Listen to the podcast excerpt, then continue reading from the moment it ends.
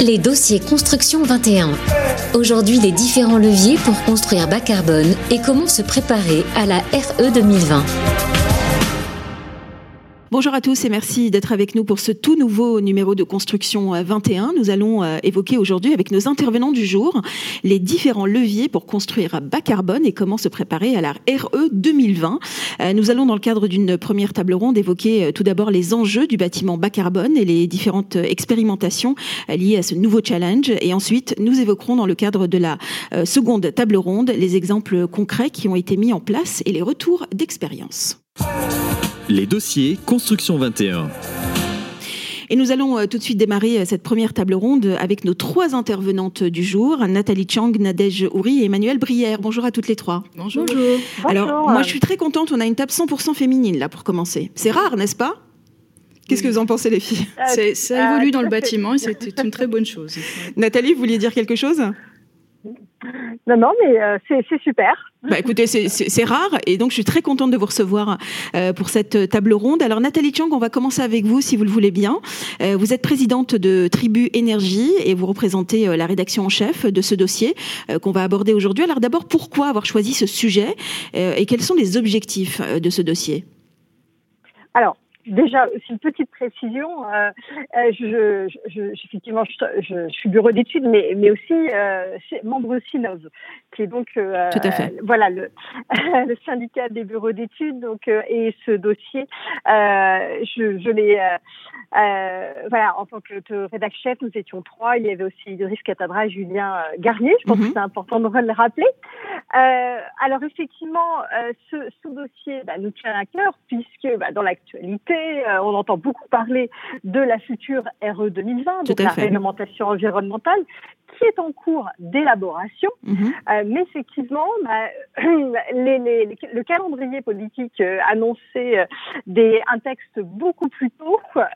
et puis, bon, bah, effectivement, mais vu la complexité du sujet, ça, dérive un petit peu puisque la RE 2020 ne devrait pas être applicable avant le second semestre 2021. Mhm. Et donc, donc, ce dossier, en fait, on l'a consacré plutôt au retour d'expérience sur le bas carbone, sur la démarche E plus C moins, afin que euh, l'ensemble des acteurs du monde du bâtiment euh, puissent euh, bah, disposer d'informations pour se mm. préparer justement à cette future réglementation environnementale et à la démarche bas carbone. Alors, pour expliquer les choses de façon simple, qu'est-ce qu'un bâtiment bas carbone, Nathalie?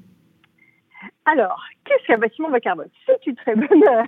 en fait, c'est un, c'est un bâtiment qui vise à limiter ses émissions de gaz à effet de serre, mais de manière globale. Euh, c'est-à-dire qu'on va, on va prendre en compte à la fois euh, le, euh, le système constructif, mais pas que. On va aussi s'intéresser au choix des, des enfin, on va s'intéresser à l'ensemble des matériaux et des produits de, de construction. Donc ça, c'est important. On va vraiment comptabiliser dans le bas carbone euh, tous les éléments qui construisent, euh, qui participent à, la construction d'un bâtiment, mais également les choix d'approvisionnement énergétique, l'impact du chantier, l'impact des consommations des rejets d'eau. Et normalement, quand on parle de bâtiments bas carbone, on devrait aussi s'intéresser à la partie transport qui peut être hmm. non négligeable. Oui, donc vous avez, vous avez donc traité les différents axes et les différents leviers possibles.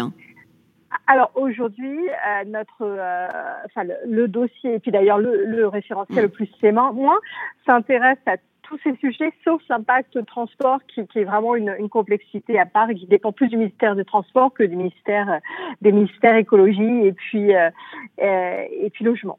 Alors vous avez vous-même rédigé un article hein, dans le cadre de ce dossier. Qu'est-ce que vous avez évoqué dedans? Alors, bah, déjà, j'ai rappelé les, les, fondamentaux du, du label le plus c'est moins, euh, ce qu'on applique aujourd'hui euh, pour euh, pour aller vers des bâtiments bas carbone avec euh, l'indicateur énergie, les indicateurs environnementaux. Euh, on l'a aussi, on a, j'essaie aussi de l'illustrer à travers un exemple pour regarder un petit peu le, poids des différents éléments. Oui. Et puis surtout, enfin, j'ai j'ai amorcé par un, un petit retour d'expérience sur sur ce label avec alors Nadège complétera peut-être aussi, puisque euh, la CCHQ est très, très active sur le sujet, mais voilà, la base de données, c'est quand même un outil formidable pour l'ensemble des acteurs de la profession, avec le, le fait qu'aujourd'hui, malheureusement, il y a encore trop peu de fiches, que ce soit des, des FDS ou des PEP dans, dans la base de données, et que les, les industriels ont, ont toujours à voilà, encore pas mal de travail à faire, même si le label Le Plus chez moi a vraiment permis euh, euh, d'améliorer les choses. Euh, le, le, photovoltaïque qui actuellement euh, est assez euh, pénalisé avec des, des, valeurs bas carbone, le fait qu'il va y avoir quand même une, une révolution pour, avec cette future 2020 qui, qui s'est déjà amorcée le plus c'est moi, mm. mais c'est la, la, question des, des, des, études, on faisait des études thermiques, maintenant il va falloir faire des études carbone, donc il faut, il faut que les acteurs se forment à les faire, il faut que les, les maîtres d'ouvrage acceptent aussi de payer cette mission complémentaire, à la fois en conception mais aussi euh, en exécution. Euh, et puis, euh, la grande question de la, la complétude des, des, des, études ACV, qui, qui est un, un vrai, un, vrai sujet. Donc, comment s'assurer que toutes les données sont, sont bien là Parce que finalement, il ne faut pas non plus que des bureaux d'études rigoureux qui comptabilisent l'ensemble des mmh. éléments soient pénalisés. On vous entend plus, Nathalie. Bon, on a perdu Nathalie, c'est pas grave.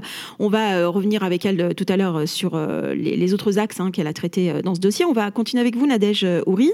vous êtes chargée de mission chez Alliance HQE GBC. alors avec vous, on va évoquer l'ACV, je crois, un outil précieux de l'expérimentation E+, C-. Oui. Alors, Alors qu'est-ce que c'est déjà? Alors l'ACV, c'est l'analyse de cycle de vie. Oui. c'est de regarder pour euh, un système, donc que ce soit un produit de construction ou un bâtiment, toute sa durée de vie euh, du, bâti, enfin, du, du système, donc euh, l'extraction de la matière, son usage, sa fin de vie, et de regarder tous ses impacts environnementaux, donc que ce soit le carbone, mais aussi la production de déchets, la production d'énergie, vraiment tous les impacts environnementaux qui, qui peut y avoir dans l'ACV. Et donc, nous, à l'Alliance HQE-GBC, on se base, euh, en fait, on a une double mission. On est aussi propriétaire de la base Ignace. Oui. Donc, euh, on s'occupe euh, de la gestion des FDES et des PEP, de la mise à disposition de ces, de ces données dans la base Ignace. Et, et, du coup, on fait aussi des études ACV à l'échelle bâtiment. Mmh. Euh, donc, on a fait plusieurs études en lien avec l'expérimentation E plus C moins pour regarder les autres indicateurs environnementaux autres que le carbone, puisque plus C moins, c'est vraiment basé que sur le carbone. Oui, sauf qu'il y a les autres arguments, voilà. Oh j'avais du mal à, le dire, en tout cas les autres indicateurs qui sont importants aussi autant que ceux que vous relevez. C'est ça.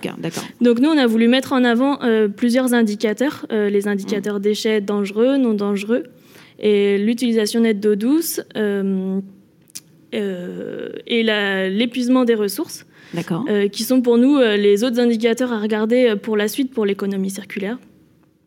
Mais on aurait pu aussi regarder tous les autres indicateurs, mais ça fait un très large panel puisqu'il y en a 28 dans les FDES et PEP. Et donc, bah voilà, on peut avoir 28 études différentes et, donc nous, on s'est focalisé euh, depuis quelques, enfin du coup depuis l'expérimentation plus c'est moins, euh, on a fait trois études différentes.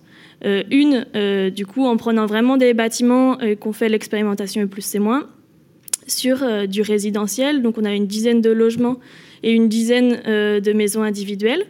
Et on a regardé justement les indicateurs que, que je vous ai dit précédemment. Oui. après, on a fait une autre étude plus du coup, euh, du coup, si vous, enfin, ce que vous voulez les résultats. oui, parce que en fait, ce qui m'intéresse, c'est ce que disent ces indicateurs. Bah oui, si c'est positif, est-ce qu'il y a encore du boulot à faire? Est-ce que euh, finalement, est-ce qu'on est, est-ce que c'est moins alarmant que ce qu'on imagine? Alors pour l'instant, on n'avait pas forcément de euh, de d'ordre de, grandeur, donc on ne peut pas savoir euh, exactement. Oui, puisque c'est une première expérience. C'est ça. Euh, alors, euh, on avait fait en 2011-2012 les tests HQE performance sur l'ACV bâtiment neuf, ce qui ont permis du coup d'avoir des résultats et des seuils pour l'expérimentation plus c'est moins. Et donc, euh, on a pu aussi récupérer euh, les résultats et les médianes du test HQE performance et de les regarder si elles sont toujours d'actualité ou si euh, ça a changé ou pas. donc, il faut savoir qu'en 2011-2012, les FDES, enfin déjà les PEP n'existaient pas à ce moment-là, les FDES n'étaient pas avec la même norme, donc en fait, les indicateurs sont différents. Donc, on ne peut pas utiliser forcément pour hmm. tous les indicateurs cette référence. Euh, mais ce qu'on peut voir, c'est que c'est à peu près, euh, du coup, euh, le même ordre de grandeur, même si, enfin, en rajoutant les PEP en plus, ça, revient à peu près aux, mêmes ordres de grandeur. Et, et, donc voilà, nous ce qu'on voulait regarder, c'était plus quel lot impacte le plus pour voir, parce qu'on dit souvent que pour le carbone, c'est les lots de gros œuvres, donc les lots 1, 2, 3. Euh, qui impacte le plus. Euh, ce qui n'est pas le cas. Ce qui, euh, si pour le carbone, si, dans le neuf. Et, mhm. mais pour les autres indicateurs, c'est pas forcément le cas. C'est pas eux qui impactent le plus. Par exemple, pour l'épuisement des ressources, c'est plus mhm. les lots techniques, 8, 9, 10, 11 aussi. Très bien. Alors, on, a, je crois, Nathalie Chang qui est revenue avec nous. Nathalie, vous êtes là? Oui, tout à fait. on vous a, perdu qu'un petit instant. Euh, est-ce que vous voulez déjà réagir? Vous avez entendu ce qu'a dit euh, justement notre Nadège ou pas? Oui, tout à fait. vous voulez bah réagir? eh ben, je... Alors, moi, ce que je voudrais juste compléter, c'est de bien, euh, puis, de bien insister sur le fait que toute cette démarche aujourd'hui, plus c'est moins RE 2020, elle est axée essentiellement sur les bâtiments neufs. Hmm. or, le bâtiment le moins carbone qui existe, c'est quand même le bâtiment existant. Et, et ça, c'est quand même super important, c'est qu'aujourd'hui aujourd'hui, euh, voilà, malheureusement, euh, notre dossier traite essentiellement du secteur des bâtiments neufs, la mmh. surréglementation aussi, euh, mais mais il rien de plus bas carbone que de réhabiliter des bâtiments. Alors, j'allais justement en parler. Oui, Nadège, après je donnerai la parole à Emmanuel Brière. justement, dans nos études, après, en 2017, on a lancé le test HQE performance sur les bâtiments existants.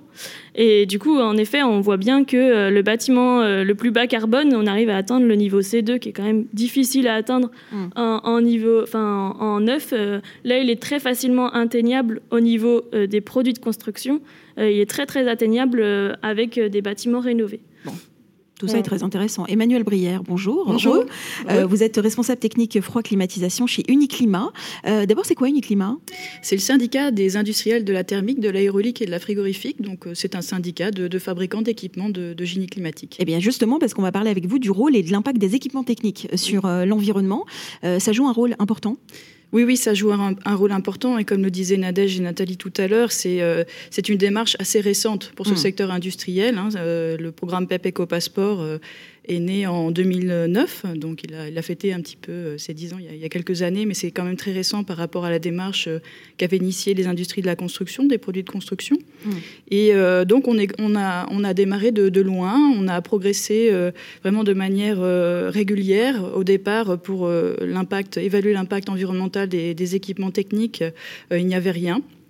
Euh, donc on a créé ce programme PEPECO Passport pour donner un cadre de référence pour évaluer de manière fiable et reconnue et partagée mmh. avec des règles partagées le programme PEPECO Passport.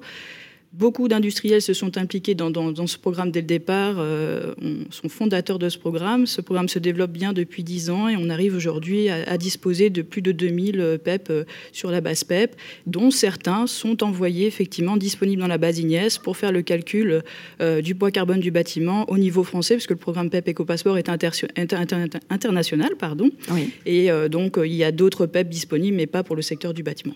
Alors comment est-ce qu'on manage un, projet carbone pour l'industrie Oui. Comment, comment est-ce qu'on fait? Vaste sujet. Ah bah oui. oui. Alors c'est vrai que euh, c'est quelque chose qui emmène toute la filière construction. Hein. C'est la France est, vraiment en avant sur ce sujet-là au niveau européen et au niveau mondial. Donc ça c'est à souligner, c'est une très bonne chose. Mm. Et ça a poussé euh, donc toutes euh, ces filières construction à se préparer. Au niveau industriel, ça a été une petite révolution. Non pas qu'on découvrait l'approche de l'analyse du cycle de vie, puisqu'on est, enfin on travaille dans, dans, le domaine de l'éco-conception depuis des années mais dans un cadre bien précis défini par des réglementations, c'était une nouveauté. Comme le disait Nadège tout à l'heure, il y a énormément d'indicateurs à calculer, donc il fallait... un travail d'équipe. Hein. Enfin voilà, un travail d'équipe, il fallait tous se mettre autour de la table, se mettre d'accord sur comment on évalue cet impact environnemental. Donc c'est un travail qui a pris des, quelques années, hein, très sincèrement, et puis aujourd'hui on arrive à une certaine maturité sur les règles qui sont partagées, qui deviennent des normes. Euh, partagées au niveau européen également. Donc on est en mesure aujourd'hui de calculer l'impact environnemental, la carte identité des, équipements techniques et de manière homogène et, fiable d'un fabricant à un autre. Donc ça c'est important. Dans, le, dans la démarche française de, du label le plus et moins et la future RE 2020, mm. euh, il y a un gros travail fait par les industriels pour mettre à disposition des PEP sur euh, la plupart des équipements de, génie climatique, des génies climatiques. Pardon. Ils existaient déjà pour une bonne partie des équipements électriques et électroniques. Hein. la filière industrie électrique était euh, un, peu en avance sur la filière génie climatique, mais aujourd'hui, on, est, euh, on est vraiment content puisque on peut le syndicat a travaillé à mettre à disposition ce qu'on appelle des PEP mmh. collectifs. Il y a des petites notions comme ça, un petit peu importantes, mais un PEP collectif, c'est un PEP qui est réalisé par un, par un ensemble de fabricants. Donc, qui est valable pour plusieurs produits, contrairement à un PEP individuel qui est valable que pour un industriel et son mmh. produit. Et euh, donc aujourd'hui, on a euh, plus d'une vingtaine de PEP de disponibles pour euh, couvrir l'ensemble des solutions techniques de chauffage, ventilation, climatisation et de production d'eau chaude sanitaire pour le résidentiel. Mmh. Donc on peut dire qu'aujourd'hui, voilà, sur ce lot technique CVC, on a les données disponibles pour faire le calcul détaillé et ça, c'est important, puisqu'un calcul détaillé à l'échelle du bâtiment, ça permet d'avoir vraiment sa bonne, mm. sa bonne empreinte carbone. Quoi. Alors, pour, juste pour conclure, parce qu'on arrive déjà à la fin de cette première table ronde, quels sont encore les efforts qu'il reste à faire, euh, autant de façon individuelle que collective, selon vous? Alors, c'est une question qui s'adresse à toutes les trois. Hein. Nathalie, vous pouvez y répondre, évidemment. Hein. Nathalie? Oui, oui, tout Moi, déjà, enfin, je voudrais vraiment féliciter euh, euh, Emmanuel avec Uniclimat, puis, euh, puis aussi, parce qu'il y a eu un travail formidable qui a été fait. On est, on est parti de rien, on était très, très inquiets. Et, euh, et, et, là, on a vu un travail considérable qui a été fait, et puis aussi beaucoup, beaucoup d'échanges aussi, hein, parce que Emmanuel rappelle qu'au début, c'est bah, les unités fonctionnelles n'étaient pas du tout adaptées à nos métiers. Vous avez su faire évoluer les choses, donc ça je, je trouve qu'on est vraiment sur la bonne voie euh, pour tous euh, les équipements. Bien entendu, euh, il, il, en manquera toujours parce que parce qu'on est on est toujours à l'affût de produits innovants sur nos opérations. Mm. ça, ce sera un vrai sujet, c'est-à-dire comment effectivement pouvoir intégrer des produits innovants qui arrivent sur le marché, comment prendre en compte dans le bilan carbone. Et, euh, et puis après, ben, oui, sur le sur le reste, c'est clair que euh, il y a plein plein plein de, de, produits qui nous manquent encore euh, mm. dans, dans, la base de données. Bon, alors après, on va peut-être pas faire de la délation en ligne. Non, bien sûr. Alors, Nadège, Emmanuel, juste pour conclure, vous, selon vous, les efforts qui restent à faire euh, du côté industriel, les efforts euh, qui restent à faire sont, sont, quand même importants, il faut le dire. Hein. Euh, nous, au niveau du syndicat... Il y a quelques années déjà. oui, oui, on pousse fortement les industriels à, faire des PEP, hein, parce que c'est vraiment une manière pour eux de mettre en avant leurs produits et de pouvoir justifier que l'impact environnemental est, est, meilleur que, que d'autres produits, d'autres solutions techniques. Donc ça, c'est quelque chose d'important. Il faut, il faut y aller. Et puis euh, aussi développer des PEP pour les solutions dans le, dans le bâtiment tertiaire. Aujourd'hui, mm. euh, j'ai parlé du résidentiel, on mm. couvre quasiment toutes les solutions. En tertiaire, c'est loin d'être le cas. Donc euh, il nous faut aussi de, de, la donnée environnementale.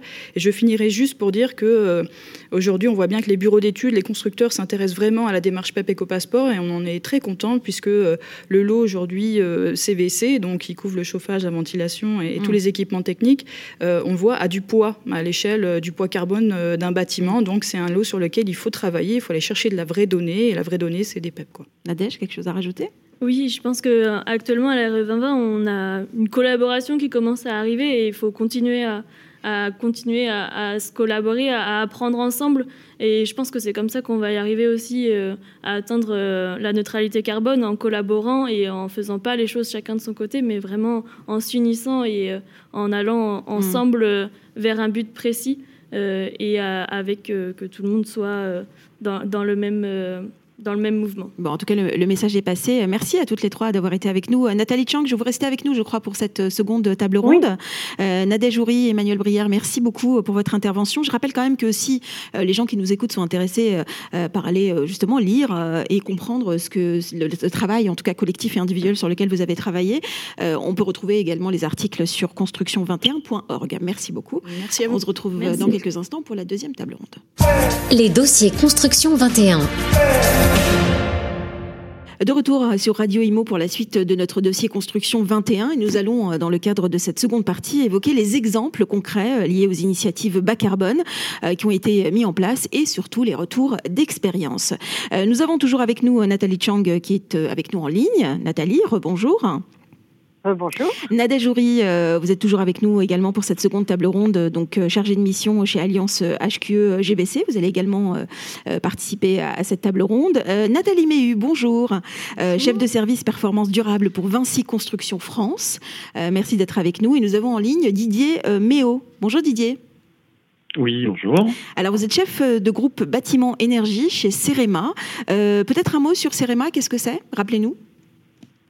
Alors le CEREMA, c'est un établissement public à caractère administratif qui est euh, sous tutelle du ministère de la Transition écologique et, qui travaille euh, dans tous les domaines de compétences de ce ministère, que ce soit euh, la gestion des infrastructures terrestres, maritimes, la maîtrise des risques, la mobilité, l'aménagement, l'énergie, l'urbanisme et bien sûr la construction.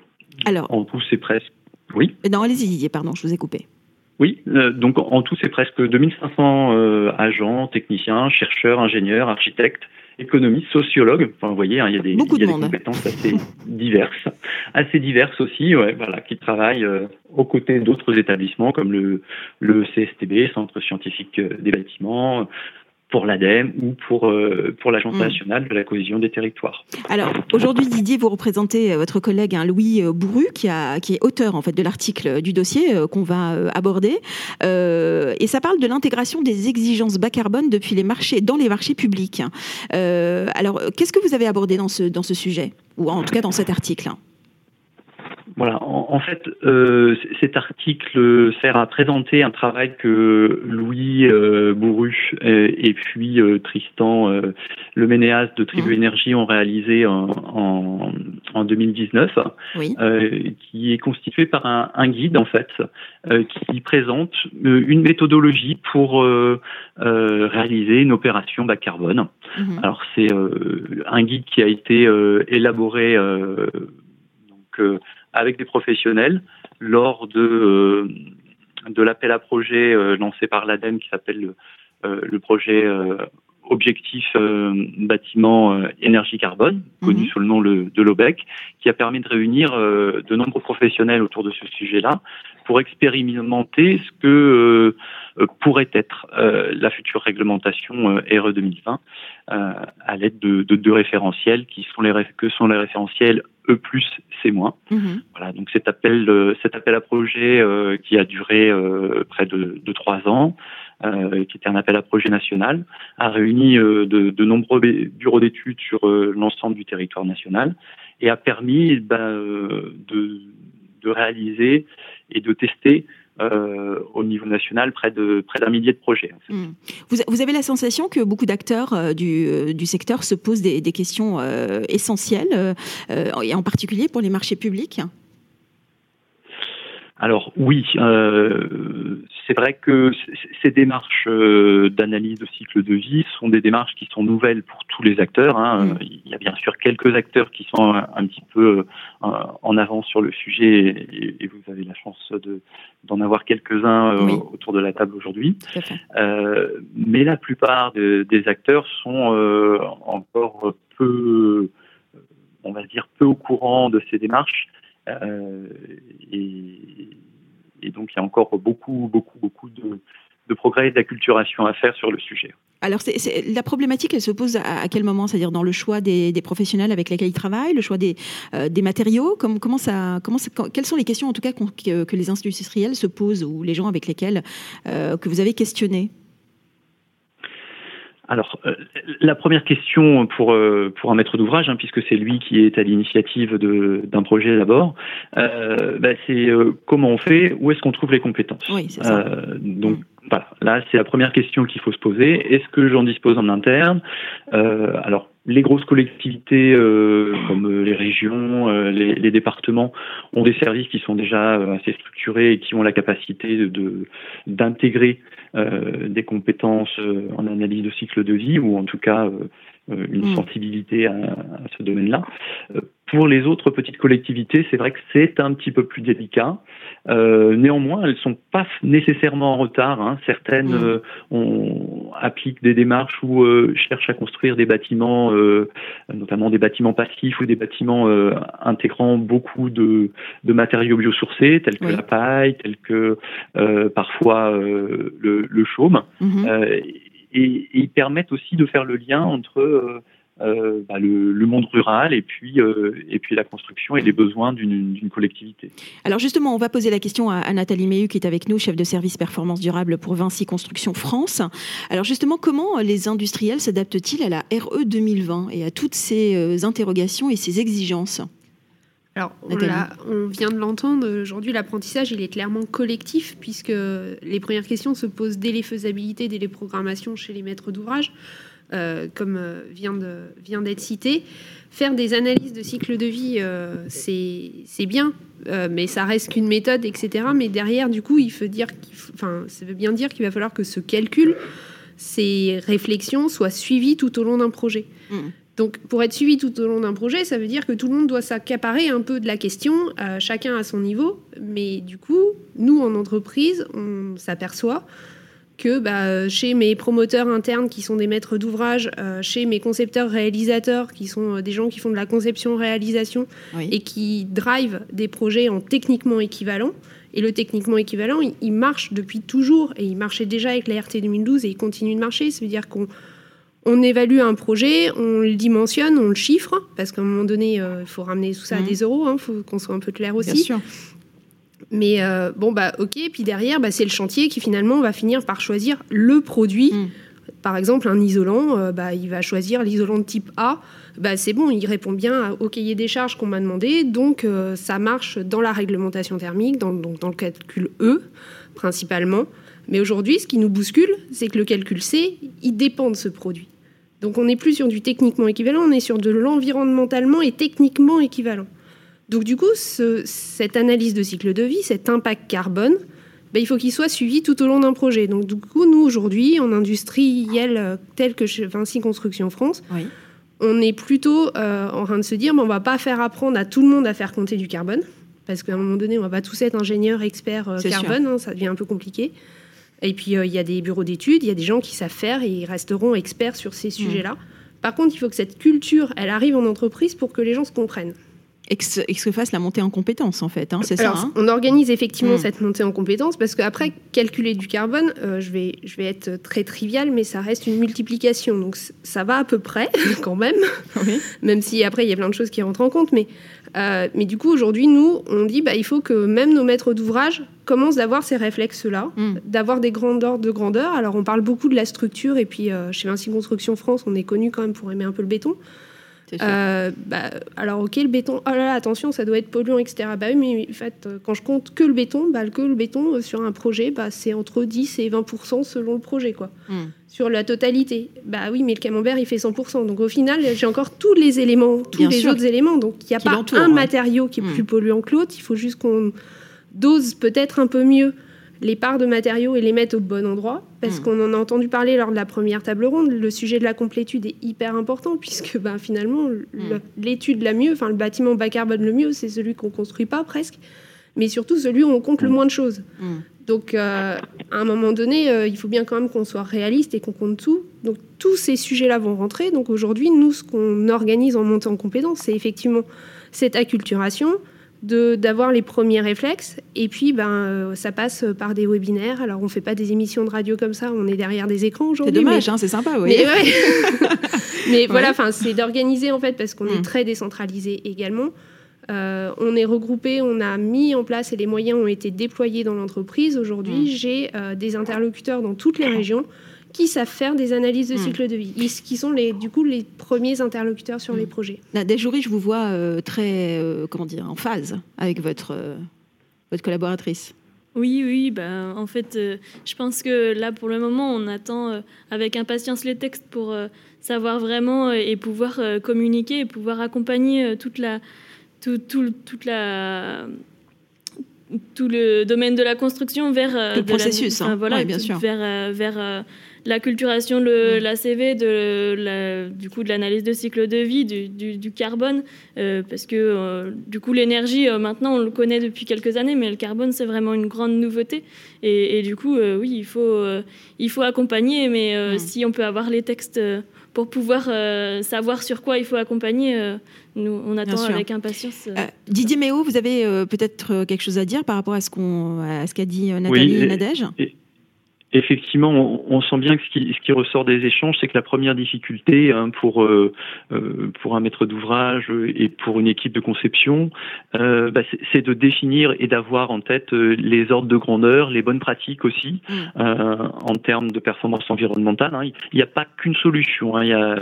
J'ai parlé tout à l'heure de matériaux biosourcés, mais on arrive aujourd'hui à faire des, des, des, bâtiments très performants d'un point de vue environnemental, aussi avec des, des matériaux effectivement sur catalogue, des matériaux industriels. Euh, il n'y a absolument aucun souci. Il faut effectivement avoir d'abord, euh, en premier lieu, une réflexion, et ça c'est le rôle du, maître d'ouvrage, euh, sur les besoins de son, de, de, son bâtiment, hein, de son projet, de savoir aussi, euh, de bien connaître son environnement, l'environnement dans lequel euh, il est implanté, et quels sont ses atouts. Est-ce qu'il y a par exemple un réseau de chaleur? Est-ce qu'il y a euh, euh la possibilité de mutualiser un parc de stationnement? Mmh. Voilà, il faut avoir un réflexe un petit peu de partage et de sobriété dès le départ et euh, même si ça, c'est pas des éléments qu'on va calculer, qu'on va rentrer dans, dans les calculs ACV, euh, c'est des éléments qui vont participer au final à avoir une meilleure performance globale. Et au final, ça coûte rien et ça permet même euh, de faire des économies quand évidemment on, on, mutualise ces moyens-là. Alors le temps passe vite. Donc ça, hein. c'est un réflexe qu'il faut avoir déjà. Très bien, Didier. Euh, en, second lieu, après, euh, vous l'avez dit, il faut vraiment avoir une méthode euh, que l'on déroule pour suivre euh, la performance environnementale. Déjà, essayer de la définir, ça c'est une des difficultés mmh. des différentes équipes, c'est de, de, cibler quel est le niveau de performance que l'on peut atteindre en fonction à la fois des atouts que l'on a et du budget. Et là, je dirais qu'on est encore en phase d'apprentissage. Hein, L'expérimentation E plus C moins permis à de nombreux bureaux d'études déjà de d'avoir des grandes idées, d'avoir des bonnes solutions. Euh, mais c'est vrai que ça reste difficile mm. euh, de dire et de s'engager dès le départ euh, d'un projet sur un niveau de performance. Alors, avant de. Donc, on, Allez-y Didier, parce que le temps passe vite. Hein. Je vous sens très bavard, Didier. Je vous en prie, je vous en prie. non, pardonnez-moi Didier, juste avant de, de, de faire la, la, conclusion avec Nathalie Chang, qui a été à mon avis attentive à ce que, tout, tout, ce, que, tout ce qui a été dit. Euh, peut-être un, un, mot, euh, Nathalie et, et Nadège, sur euh, voilà, tout ce qui a été dit entre vous et, et, et vos collaborateurs sur ce dossier? Aujourd'hui, du coup, cet apprentissage collectif, il est indispensable. Et on le voit, en fait, il faut du coup pas calculer, euh, comme on faisait euh, jusqu'à présent, des analyses de cycle de vie. Enfin, ça fait plus de dix ans que ça se fait via des certifications de qualité environnementale, etc. Mais ça se fait en termes de photographie à la fin d'un projet, quoi. Mm.